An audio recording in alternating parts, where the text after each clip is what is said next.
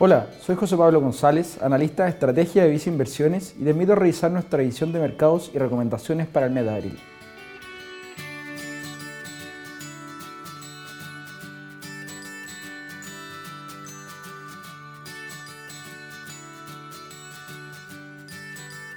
Durante el mes de marzo, los mercados accionarios en su mayoría mostraron cierta recuperación luego de las correcciones que habían presentado el mes pasado cuando Rusia comenzó a invadir parte del territorio ucraniano.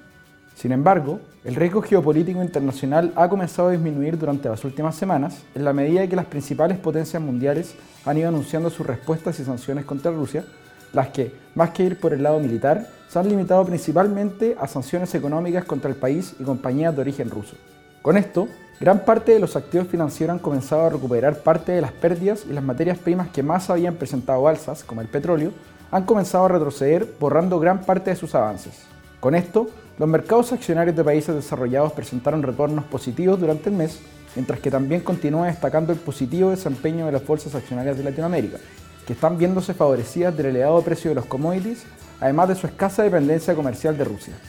Por otro lado, las bolsas de esta región siguen en atractivos niveles de valorización y sus expectativas de utilidades han ido corrigiendo de manera importante al alza.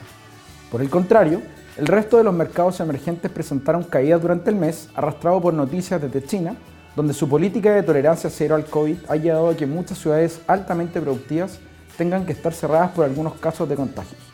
Por el lado de la renta fija internacional, los bonos de países emergentes registraron una recuperación respecto al mes previo, mientras que los bonos de países desarrollados, como los de Estados Unidos y los de Europa, como un todo, continuaron con la tendencia a la baja. Lo anterior, luego de comentarios por parte del presidente del Banco Central de Estados Unidos y de Europa, con posturas más agresivas respecto a los retiros de estímulos monetarios. En el ámbito local, el Banco Central en su reunión de política monetaria de marzo sorprendió a gran parte del mercado elevando su tasa de interés en solo 150 puntos básicos,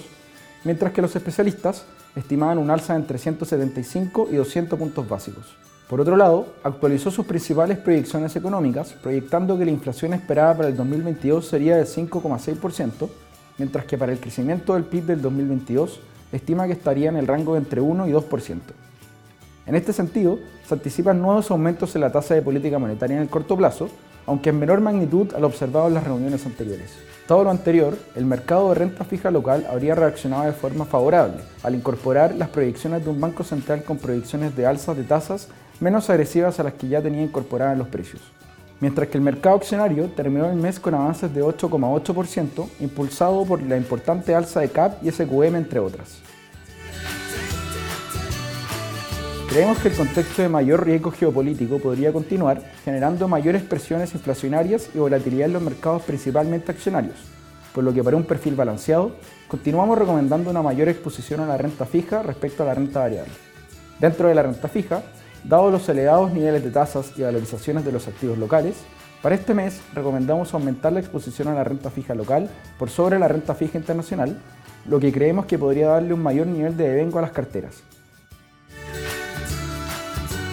En la renta variable internacional tenemos una visión más positiva por la región de Latinoamérica, que como mencionamos, además de estar comercialmente más aislada de Rusia, se ha visto favorecido del alza en el precio de los commodities y presenta atractivas valorizaciones.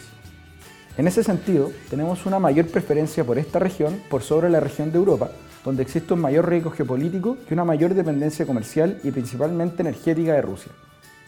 En relación a la renta variable local, mantenemos la recomendación de una posición selectiva, con preferencias acompañadas con una positiva dinámica de resultados. En cuanto a la renta fija internacional, para este mes disminuimos la exposición debido a los diversos factores de incertidumbre que podrían seguir presionando al alza las tasas y por ende la baja a los precios de los bonos. De igual forma, dentro de la categoría favorecemos la deuda corporativa con baja duración, principalmente la con grado especulativo en Estados Unidos y la deuda con tasa flotante. Con respecto a la renta fija local, este mes aumentamos la exposición en vista de un escenario de tasas que ofrece atractivos niveles de devengo, continuando con nuestro sesgo positivo por los instrumentos corporativos denominados en UF, los que pueden entregar una mayor cobertura en este contexto de mayor inflación. Finalmente, si quieres saber más sobre nuestras recomendaciones, te invitamos a suscribirte a Invertir es Simple by Visa Inversiones en Spotify y YouTube.